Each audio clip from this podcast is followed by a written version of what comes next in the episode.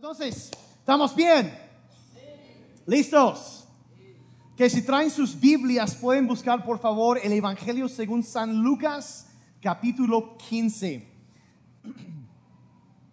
Aprovecho para eh, avisarles que el domingo entrante empezamos con una nueva serie que se llama Un minuto después de la muerte.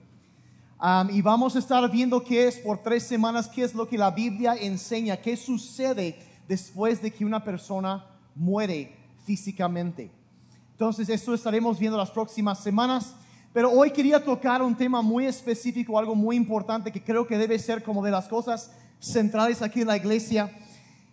Y entonces entramos directamente en eso. Entonces, Lucas 15, el, el, la base de esto aquí es que Jesús, Jesucristo era una persona muy, podríamos decir, un poco polémico. Un poco polémico. Y él, eh, donde él iba, se juntaban cantidades enormes de personas. Y yo, yo creo que Jesús ha de haber sido uno de los mejores o más grandes comunicadores en toda la historia. Ah, ¿Por qué? Porque ves comentarios que hay en la Biblia. Dice que la gente común, dice, lo escuchaba con agrado. O sea, la gente le encantaba escuchar a Jesús y para que vean qué tan buen comunicador era, hasta se le amontonaba a los niños cuando comunicaba. ¿Cuántos tienen problema con arrestar la atención de sus hijos? Cuando son chiquitos, ¿no? Que tienen eh, más o menos la atención de un zancudo, ¿no? Como 10, 12 segundos y ahí se van. Que a Jesús se le amontonaban los niños. Yo no sé si tenía dulces en su túnica o qué hacía, pero de alguna forma él, era un comunicador tan tan impresionante que la gente se le amontonaba ahí. Y, y, siempre, siempre los, los líderes religiosos se enojaban con él, quizá por celos o por otras razones, pero, pero un día eh, él estaba predicando y se le había juntado muchísima gente. Y, y sucede lo que estamos a punto de leer. Y, y entonces hay que entender ese contexto. Y Lucas 15, yo creo que para mí es uno de mis capítulos favoritos de toda la Biblia porque enseña unas verdades tan sencillas pero tan profundas acerca del corazón de Dios. Y, se revela algo tan impresionante.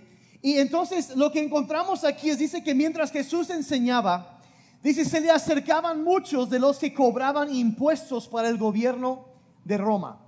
Entonces él estaba compartiendo y las personas, los cobradores de impuestos, la gente que digamos que la gente no quería, los veían mal, la gente que mal miraban, esos eran los que se acercaban con él. Y dice, y también otras personas a quienes los fariseos consideraban gente de mala fama. Los fariseos eran un grupo de personas que a lo mejor los podéis llamar los más picudos religiosos, ¿no? Porque ellos memorizaban mucho y tenían mucho conocimiento de la Biblia y todo eso, pero, pero ellos hablaban, miraban mal a los demás, los consideraban como inferiores a ellos. Entonces se acercaba gente con Jesucristo que los fariseos decían que eran gente mala.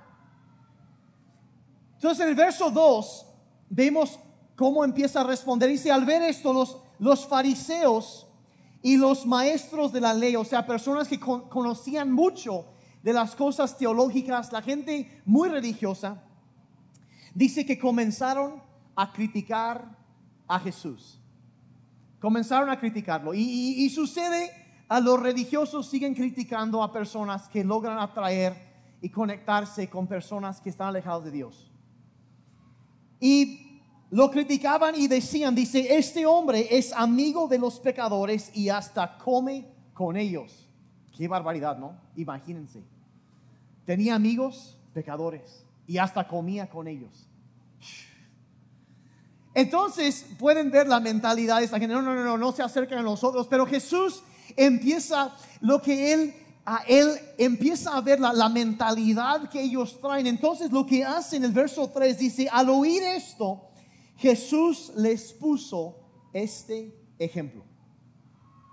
Entonces cuando Jesús vio la, la, la mentalidad, la actitud tan arrogante, tan discriminatoria de estas personas, él empieza a contar unas historias.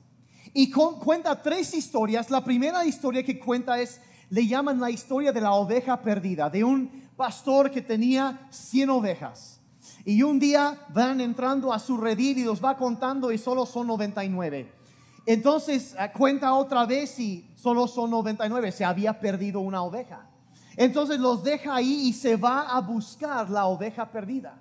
Y dijo Jesús que lo va y lo trae y, lo va cuidando, cargando en sus brazos y lo trae seguro. Y luego hay una fiesta cuando él llega, dice, porque la oveja que se había perdido ya la hemos encontrado.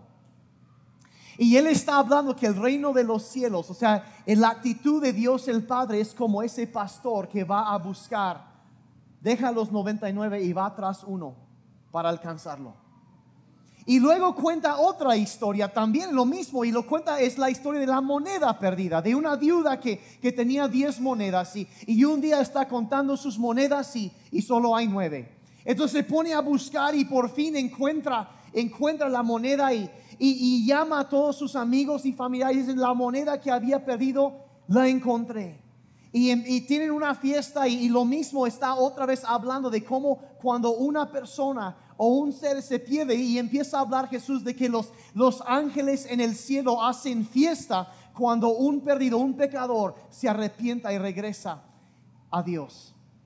Entonces es un hilo común, es, es como una historia contada de tres maneras. Y la última historia que cuenta es la que vamos a ver el día de hoy, que es la historia del hijo perdido. Jesús había hablado de la oveja perdida después de la moneda perdida y ahora empieza a hablar del hijo perdido. Y lo que voy a hacer ahorita, voy a leer la historia, no está um, aquí, no va a estar aquí en las pantallas, pero voy a hacer algunos comentarios y luego sacamos algunas cosas que podemos aprender de esto. A partir del verso 11, Jesús empieza a hablar y cuenta esta historia. Dice, un hombre tenía dos hijos. Continuó Jesús. El menor de ellos le dijo a su padre, papá, dame lo que me toca de la herencia. ¿Pueden imaginar la arrogancia de un chamaco que le está exigiendo a su papá que le dé su herencia, pero ya? O sea, muérete y dame tu lana, ¿no? O sea, básicamente es lo que está pidiendo. O sea, está, o sea, no me importas tú, lo que me importa es lo que tienes. Entonces, el papá sorprendentemente dice, así dice que el padre repartió sus bienes entre los dos. Entonces el menor un poco así, la verdad, quién sabe qué está pasando por su mente o capaz y no mucho, pero dice, dame lo que, lo que me toca. Y su papá, pues conociéndolo y por buena onda, pues se lo da. Dice poco después, el hijo menor juntó todo lo que tenía y se fue a un país lejano. Entonces, aparte de no querer a su papá, es un mal agradecido, que ni siquiera se queda ahí, sino que toma todo lo que le dan y se va. Y se va a un país lejano, dice, y allí vivió, dice la Biblia, desenfrenadamente. Ahora, lo que tú quieras imaginar en cuanto a eso, pues ponle. Las fiestas, las parrandas, lo que le quieras poner, este cuate se metió en los vicios que había en ese entonces. Se metió en todo.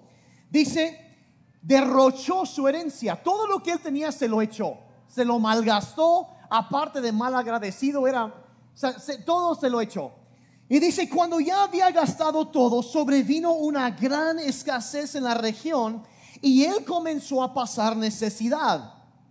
Así que, o sea, se quedó sin nada, hay hambre, ya no es sociedad, sociedad agricultora y deja de llover y pues no produce tanto, no hay tanta comida, los precios se disparan y como él ya no tenía dinero, se quedó mendigando comida.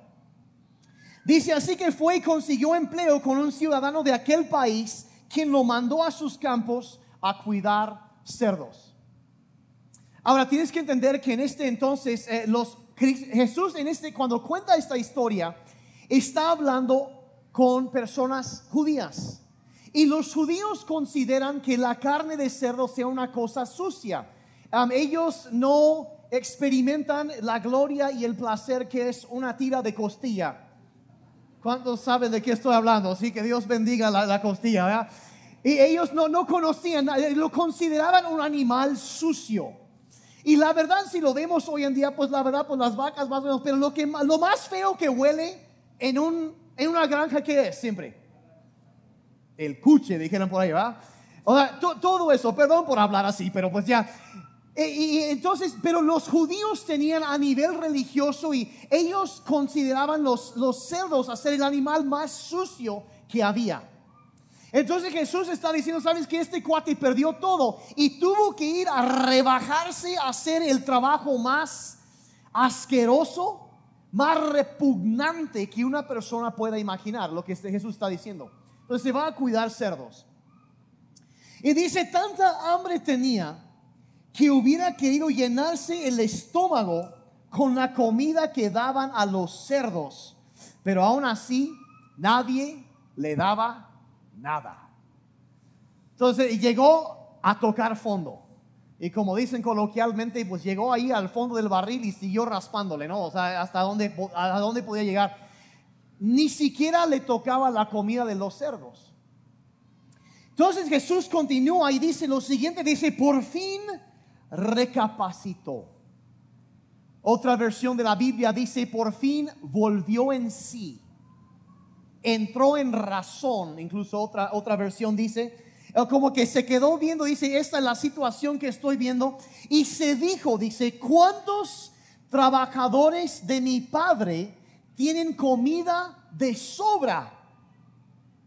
Y yo aquí me muero de hambre. Dice, tengo que volver a mi padre y decirle, papá, he pecado contra el cielo y contra ti. Ya no merezco que se me llame tu hijo, trátame como si fuera uno de tus jornaleros. Entonces se da cuenta de la, lo malo que había hecho, entra en razón y, y dice, voy a ir con mi papá y le voy a decir, papá, mira, ya no me trates como un hijo, nomás contrátame como un trabajador y hasta ahí, y con eso es más que lo que merezco. Volvió en sí, dice, Dice así que emprendió el viaje y se fue a su padre.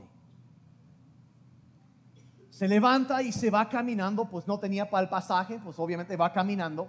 No sabemos qué distancia tuvo que viajar, pero era un país lejano, un lugar, una distancia grande. Y, entonces pasa el tiempo y por fin llega, va llegando, dice, emprendió el viaje y se fue a su padre. Y Jesús continúa esta historia y dice, y aquí es donde como que yo, yo siempre he pensado, yo llevo tantos años viendo y repasando y estudiando esta historia, y aunque le llaman la historia del hijo perdido, la verdad, quien roba cámara aquí realmente no es el personaje principal, sino el papá.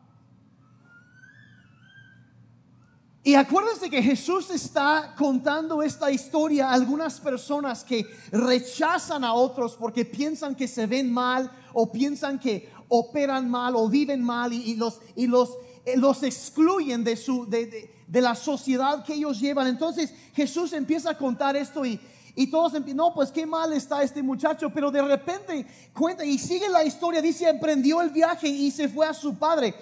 Y sigue, dice, todavía estaba lejos cuando su padre lo vio. Entonces entendemos que Jesús lo que quiere ah, eh, dar a entender aquí es que el, muchacho llega pues ya cansado del viaje y se llega ahí arrastrando y la ropa toda sucia y andrajosa y, todo eh, maloliento y mugroso y cansado y sintiéndose tan mal, tan culpable, tan consciente de lo que ha vivido. Y él se va acercando, pero cuando aún estaba lejos, su papá lo vio. ¿Qué nos dice eso del papá? Que el papá estaba ahí, no solo lo estaba esperando, estaba viendo esperando el momento en que su hijo se acercara otra vez. No había perdido la esperanza. Nunca llegó al punto donde dijo, ¿sabes qué? Este no merece ser mi hijo. Para aquí ya, para mí ya estás muerto nunca tomó una postura así, sino que estaba ahí viendo a lo lejos. Y cuando por fin un día Él se levanta con la esperanza y no sabemos cuánto tiempo había pasado, quizá años, y un día levanta de nuevo con la esperanza en su corazón y ve a lo lejos. Y dice, ¿será? Y se queda viendo, será es que, no sé, y de repente se da cuenta, es mi hijo. Y se va corriendo hacia él. Dice Jesús cuando estaba lejos, cuando su papá lo vio, dice, y se compadeció de él vio cómo venía y le partió el corazón al papá y se lanza corriendo y dice que se acercó, lo abrazó y empezó a besarlo. Es, es, impresionante. Y el muchacho, ya ven, o sea, ya tenía su discurso preparado. Sea, ya sabía qué es lo que iba a decir. Yo creo que en ese viaje él iba, le voy a decir así y le voy a decir así y, la verdad ya tenía todo. Entonces empieza a decir, dice, dice, dice el joven le dijo, papá, he pecado contra el cielo y contra ti y ya no merezco que se me llame tu hijo.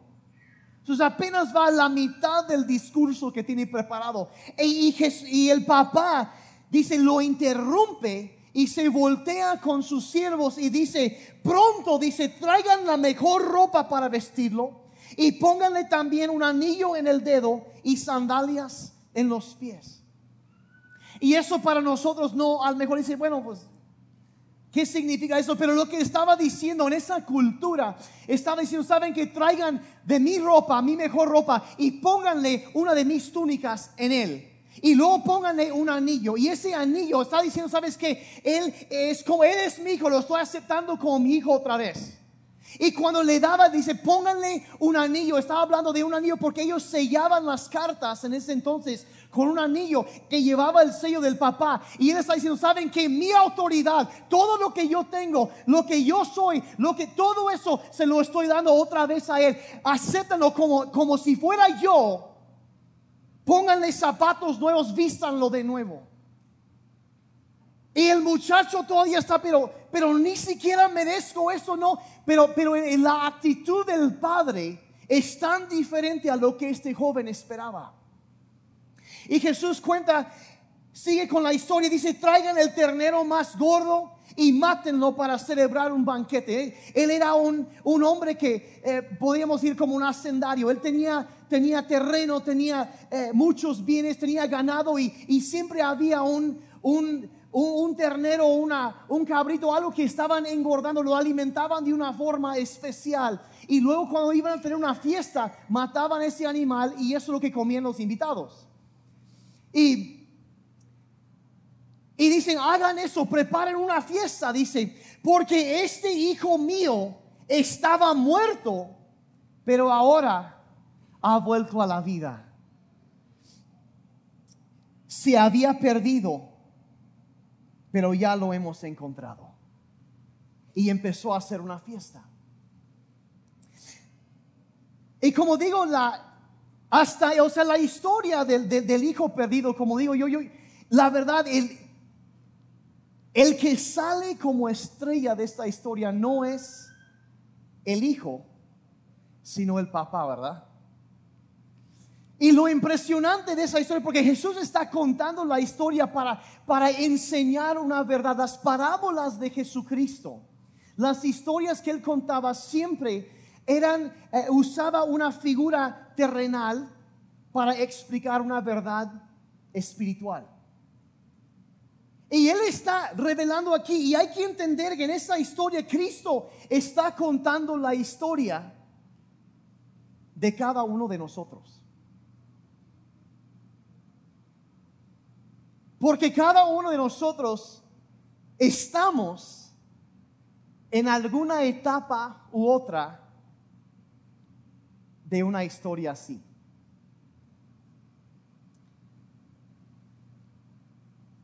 Que hay tantas personas que lo que hacemos es tomamos lo bueno que Dios nos ha dado. Porque la Biblia dice que todo lo bueno viene de arriba, del Padre de las luces, el Padre celestial. Todo lo bueno que tenemos viene de Él.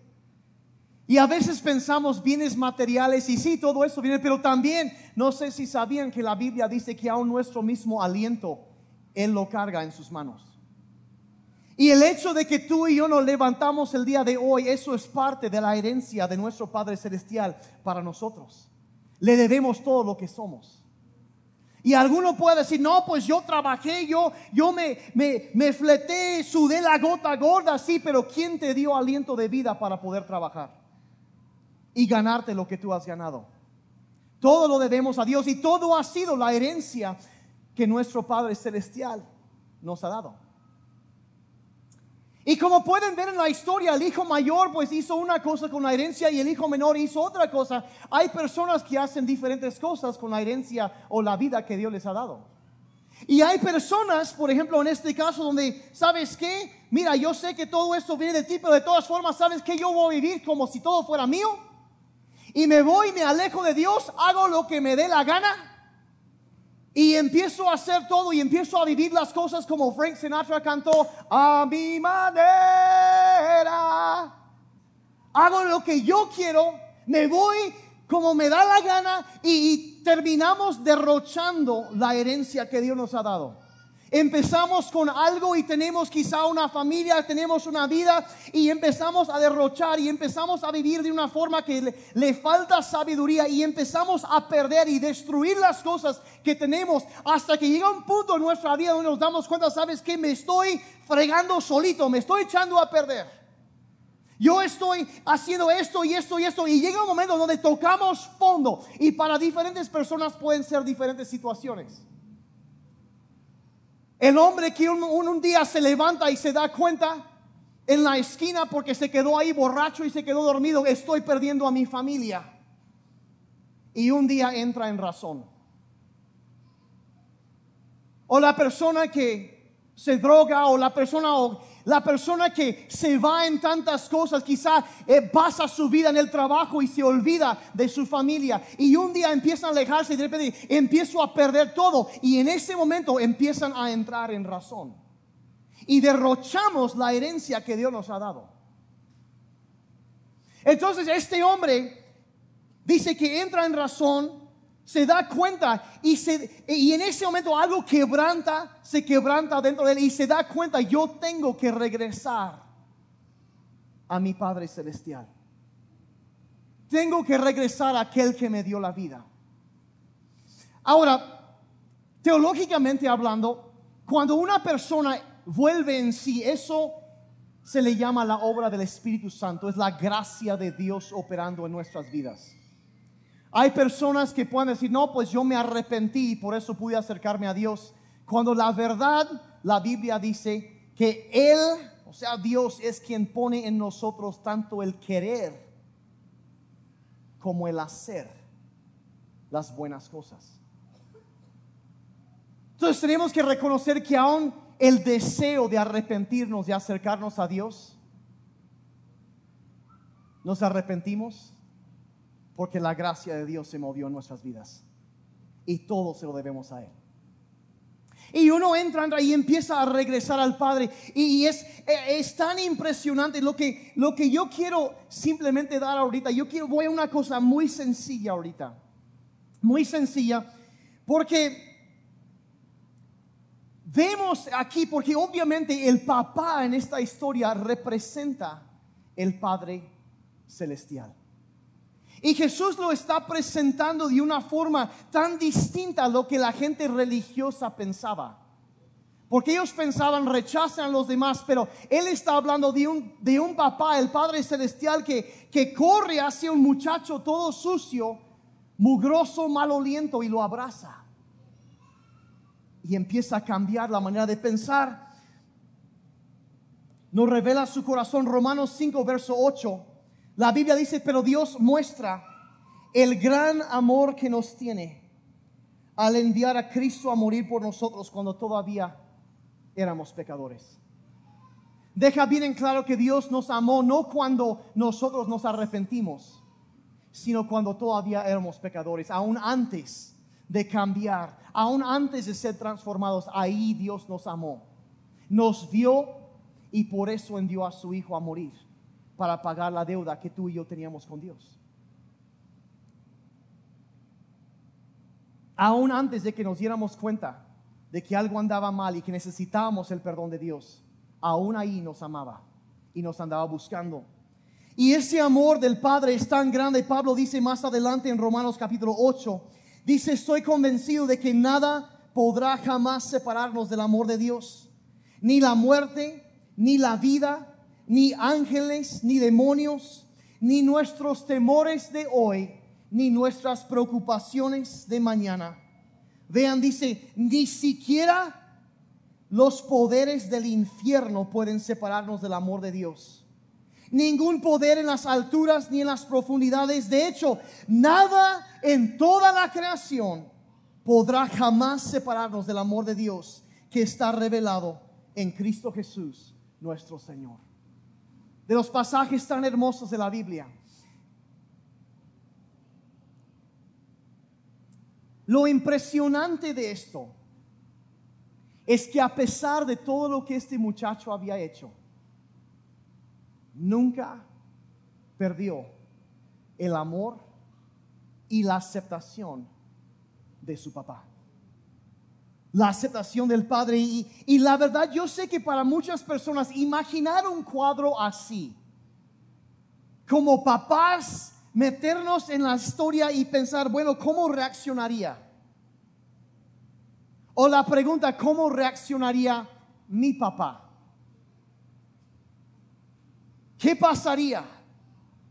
Y la verdad es que para muchos de nosotros se nos hace un poco difícil como que visualizar o, o, bueno, visualizamos la historia, pero nos cuesta trabajo creer que Dios sea así debido al papá que nosotros tenemos o tuvimos. Porque muchas veces el amor a veces de un papá es muy condicional. No debería ser así, pero a veces es. Te portas bien, te va bien. Te portas mal, te toca el silencio, si es que, o, de plano, o muchas, muchas cosas malas han pasado. Y a veces es difícil tener un cuadro muy claro bíblico de Dios como un papá amoroso, porque el concepto de un papá amoroso para algunos es un concepto muy extraño, o ni siquiera figura en nuestro radar. Pero Él está, eh, eso es lo que Cristo está presentando este cuadro, es así, es así, dice. Y lo que está diciendo es que hay nada que tú puedes hacer que hará que Dios te ame más. Y hay tampoco hay nada que puedes hacer que hará que Dios te ame menos. Y lo escuché hace unos días de una forma tan sucinta que decían que aunque las circunstancias de este joven estaban muy mal, él nunca perdió la identidad de ser un hijo. Nunca perdió esa identidad. Y, empezamos a entender que la perspectiva que Dios tiene para nosotros, eh, hay personas que piensan, bueno, antes de que yo naciera, ¿existía? Y entramos en cuestiones teológicas, el origen del espíritu, todas esas cosas. Pero la respuesta fácil a preguntas existenciales de ese calibre es muy sencillo. Claro que existías aún antes de que tu madre se embarazara de ti. Existías en la mente y en el corazón de Dios. Porque el Padre Celestial tenía algo que Él quería hacer en este mundo. Y por eso por las circunstancias que hayan sido, tú llegaste a nacer y los ojos de Dios han estado sobre ti desde antes de que nacieras. Y el Padre Celestial sigue, sigue viendo y, y entendiendo que, que, hay de la misma manera que la historia anterior cuando habla de la moneda perdida, dice hay una moneda de plata y está hablando de un ser que tiene un valor intrínseco. Hoy en día es un poco difícil para nosotros entender, por ejemplo, aquí, ¿cuántos quisieran esto? Billete de a 500. No sean honestos. ¿Cuántos quisieran uno? Los demás están en negación. Ok. Ese papel está respaldado por la palabra y el fe de la tesorería aquí de la hacienda aquí de México, pero, pero en ese entonces ellos acuñaban ah, eh, monedas de metales preciosos. Y literalmente una moneda de plata estaba hecha de plata y si derretías la moneda seguía valiendo, tenía valor intrínseco. Y es por eso que Jesús usó ese cuadro en la historia anterior, dice que la mujer perdió, la viuda que perdió una moneda, está hablando de que aunque estaba mugroso y, y tirado por ahí, lo habían pisoteado y estaba sucio, estaba diciendo que ese, esa persona que representa la moneda, aunque estaba sucio y maloliento y mugroso, no había perdido su valor. Porque los factores externos, la condición socioeconómica que puede venir, puede bajar, el color de la piel, la manera de vestirse, todas esas cosas para Dios no le importan porque hay un valor intrínseco de cada ser humano, porque tú y yo fuimos creados a imagen y semejanza de Dios por su voluntad y para su gloria. Tú naciste por un propósito y tu vida no fue un accidente. Y hay un valor que nadie más podrá entender, nadie más podrá darte más valor que lo que Dios ya te dio. Y esa identidad tú lo tienes. A veces nos enfocamos en circunstancias y se nos olvida de la identidad que tenemos como hijos e hijas de Dios. Y esta situación de este joven que llega, eh, yo merezco que se me llame tu hijo, pero el Padre Celestial, el que se acerca a él, Jesús dijo, el que viniere a mí, yo no lo echaré fuera. Y en otro pasaje dice, el que ha visto a Jesús, ha visto al Padre. Y entonces tenemos ese entendimiento que Él, Él valora, ama y nos acepta como hijos. Cuando uno se acerca a Él es, es tan sencillo, aunque, aunque lo pisoteo, todo el mundo sigue queriendo el billete de a 500, ¿ya? Y así son los seres humanos. A veces hay seres humanos que, que están quizás sucios, uno diría, pues físicamente sucio, externamente.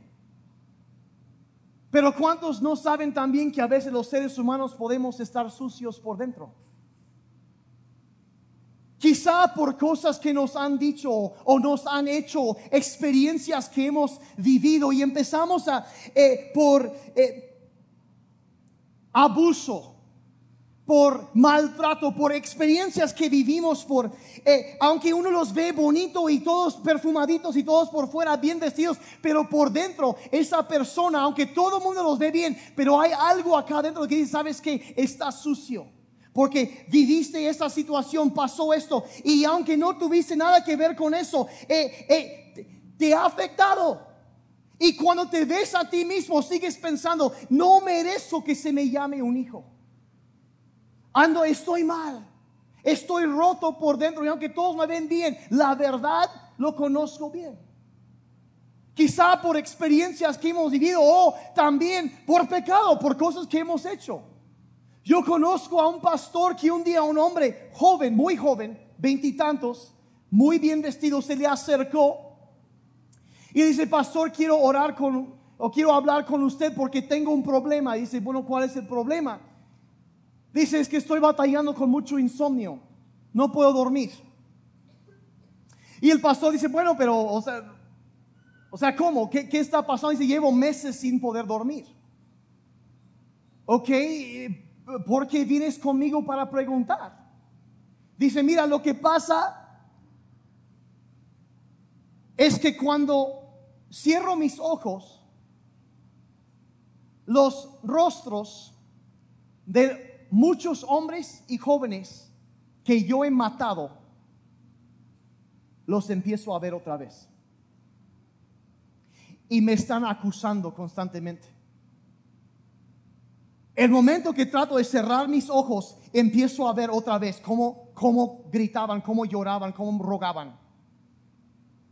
Y, y no dejo de verlo hasta... Entonces no, no, no, no puedo dormir. Ahora eso a lo mejor es un caso poquito más extremo que lo normal, ligeramente. Pero el pecado, el, romper la ley de Dios es algo que ah, produce eso, nos ensucia. nos ensucia, empieza a afectar toda parte de nuestra, de nuestra vida. Quizá como este muchacho por fuera estaba sucio, pero por dentro, por su rebeldía, por tanto lo que había hecho, estaba sucio también por dentro. Y hay personas que pueden verse muy bien por fuera, pero por dentro ellos saben bien cómo está la situación. Y la misma mentalidad es que así como ese muchacho, yo, yo, yo no merezco poder acercarme a Dios. No merezco eso, no, no, no, no merezco. El pecado nos ensucia. Nos ensucia. Pero hay algo que a mí, hace unos días, mi cuñada Marta estuvo compartiendo con las mujeres y dijo algo que a mí eh, describe esta, la situación de este muchacho. Dice que él, lo dijo así, dice, él no cayó de la gracia. Está hablando de otra persona, pero se aplica a esto también. Él no cayó de la gracia. Él cayó en la gracia. Y regresó a su padre y, lejos de, de, recibir eso, el padre, de, un castigo, eh, de, que todo viniera, que descargara sobre él y que papá se encierra. ¿Sabes que No quiero hablar contigo, eres muerto para mí. No, no, no. El padre corre, lo abraza, lo recibe y lo acepta tal y como viene. ¿Y qué nos enseña eso acerca de Dios? Si eso es un cuadro del Padre Celestial, significa que todos, absolutamente todos, son bienvenidos en la casa del Padre Celestial. Eso nos enseña. Nos enseña eso y la verdad significaría eso que, que, ay, es que ahí en City Church el pastor Daniel tiene una teología muy liberal. Me comentaron esta semana que nos están acusando que de aquí recibimos a toda la gente.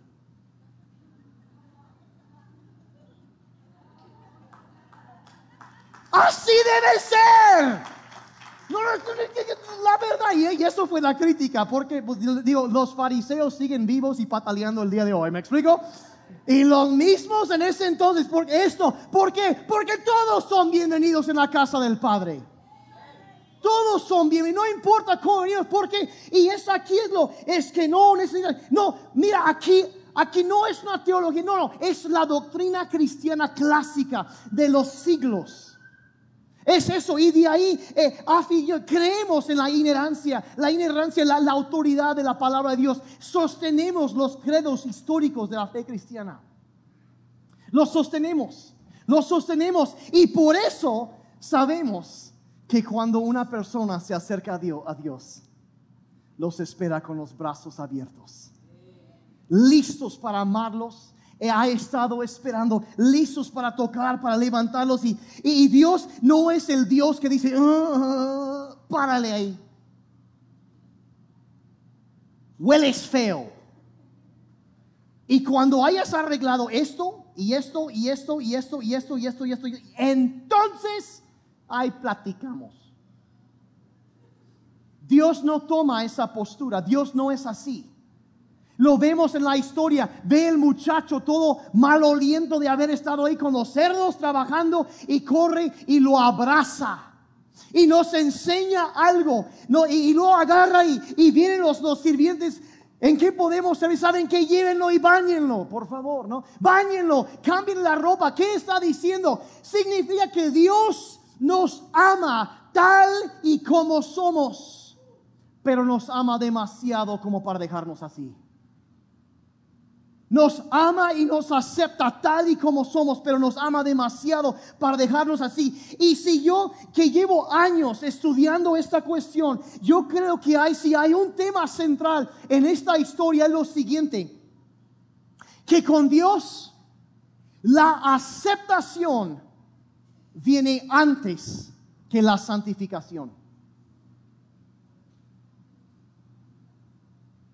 La aceptación viene antes que la santificación. ¿Qué significa? Es un término ah, teológico que significa que la persona se está haciendo más y más santa, está sacando el pecado de su vida. Pero el momento que no es lo que nos enseña esa historia, es de que sabes que tú no tienes que sacar todo y, arreglarte todo y, y, cambiar toda tu vida, todo para acercarte a Dios. Dice, no, no, lo que tú necesitas es acercarte a Dios y luego Él te va a ayudar a cambiar todo lo demás.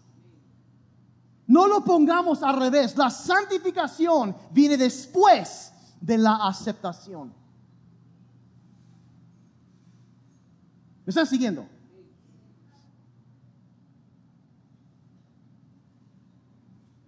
Que todavía hay gente que, y, es, por eso el papá lo abraza y lo acepta. Y, y, la historia continúa y resulta que el hermano mayor, ¿se acuerdan que eran dos hermanos? El hermano mayor que estaba trabajando en el campo regresa y oye que hay pachanga, pues ya habían puesto bocinas y, ya estaba la calle tapada y, ya, ya estaban armando la pachanga. Y entonces ahí estaba la lona y las sillas y todo, ahí está. Y, ahí está todo armado y dice, ¿qué está pasando? Y uno de los empleados dice, dice, es que regresó tu hermano. El que estaba muerto, lo que pensaban que había muerto, regresó. Y dice Jesús en su historia, dice que en lugar de que se pusiera feliz, se enoja. Desgraciado, y le empieza a decir y, hasta va y reclama al papá cómo es posible que ese, este tal, y cada cosa que dice, y, el papá dice, pero ¿cómo no vamos a celebrar? Estaba muerto y ahora está vivo otra vez. y, Perdonen si me desahogo así tantito ahorita, pero a veces siento que los cristianos nos hemos parecido más al hermano mayor que al padre.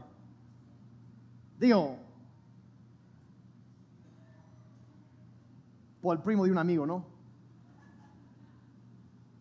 Yo sé que yo lo he hecho.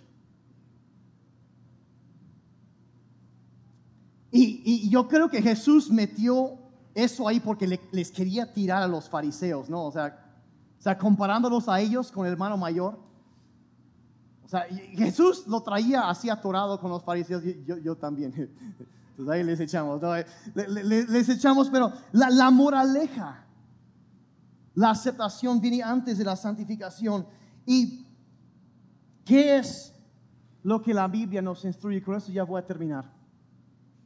Romanos 15, verso 7.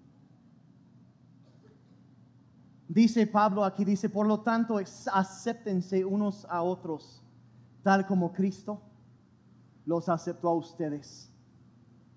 Lo que está diciendo, ¿sabes qué? Lo que Dios ha hecho por ti, si en algún momento te diste cuenta, tú eras ese muchacho y regresaste y el Padre te abrazó.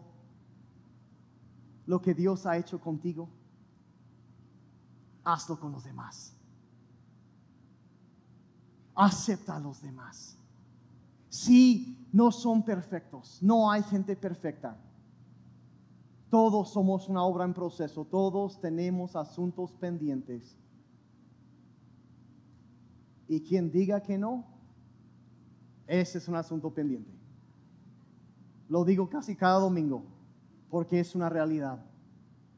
Pero lo que Cristo ha hecho para ti, dice eso, hazlo para los demás.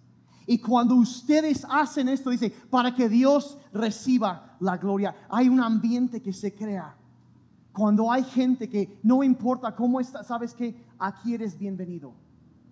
Y empiezan, y saben que algunos, no, es que pues el muchacho no, no tiene que tener las consecuencias. Y, no estoy en contra de eso, pero yo les hago una pregunta. ¿Creen ustedes que después de lo que el joven menor vivió, que él volvería a hacer lo mismo otra vez? Después de haber sido abrazado por su papá, después de todo lo que hizo, ¿qué sería su reacción? Nunca más quiero tocar nada de eso. ¿Cómo es posible que me haya alejado de ti? Cuando lo tenía tan bien aquí cerca de ti. ¿Cómo es posible? El resultado de esa clase de aceptación produce transformación en nuestras vidas. Y en, lugar de, de, tomar a ligera las cosas de Dios, nace en nosotros una gratitud, un amor, un aprecio, una, una, el amor por el, el Padre que nos ha abrazado, nos ha amado. Y queremos honrarlo en todo, no queremos volverlo a herir. Eso es lo que produce tomar una actitud de amor, de aceptación hacia las personas. ¿Alguien me está siguiendo el día de hoy? ¿Podemos como iglesia asegurarnos de mantener esa actitud? ¿Podemos hacer eso? Por esos dos o tres que dijeron que sí. Yo quiero eso. Eso es lo que transforma vidas. Es lo que sana relaciones. Es lo que levanta. Lo que sana. Si una persona tiene si no los aceptamos, ¿cómo van a ser libres? ¿Cómo, cómo van a poder recibir? ¿Cómo podemos nosotros amar a los demás y, y, la verdad permitir que Dios haga su, vida, su, su obra en ellos? Porque es un proceso. A veces tarda tiempo. Se tarda, a veces se tarda, pero, pero cuando Él viene y quiere, Dios quiere cortar adicciones y, eh, compulsiones, heridas, peleas, broncas, todos traemos arrastrando cosas, ¿saben? Y la verdad es, regreso una y otra vez a esa frase que de Oscar Wilde, que cada santo tiene un pasado. ¿Hay alguien aquí que no tiene un pasado? ¿Cuántos aquí tienen un pasado? ¿Sí? Y, como los que no levantaron la mano, ese pasado de negación sigue siendo parte de tu presente, ¿sale? Viene siendo lo mismo. Ahí sigue. Dice, cada santo tiene un pasado, pero cada pecador tiene un futuro. Y es, eso es lo, a lo que vamos aquí.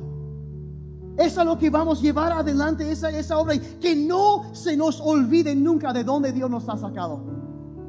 Y que no se nos olvide que cada uno de nosotros también podemos reflejar ese amor para los demás. Amén. Amén, ok, ya terminé. no, voy a, no, voy a, tardar más ahí. Yo sí quisiera orar por dos cosas muy rápidamente. Primero, yo sé que hay personas, quizá estás en algún punto de eso, como el hijo pródigo, el hijo perdido, y dices, yo también yo estoy sucio por dentro. Yo necesito que Dios me limpie, yo necesito ese, yo necesito sentir la aceptación y el abrazo de mi Padre Celestial. Y si es el caso, yo te quiero dirigir una oración ahorita, pero antes de llegar a eso, yo sí quisiera decir una cosa. También estamos aquellos que necesitamos asegurarnos de reflejar ese amor siempre con los demás. Como Cristo te ha aceptado a ti, así, así también acepta, ama a los demás. Padre, en esta mañana te damos gracias, Señor, por tu gran amor. Gracias, Padre Celestial, que podemos llamarte Padre. E incluso nos dijiste que debíamos dirigirte dirigirnos a ti, Señor, Padre nuestro, que estás en los cielos. Señor, en esta tarde yo pido en primer lugar, Señor, por aquellos que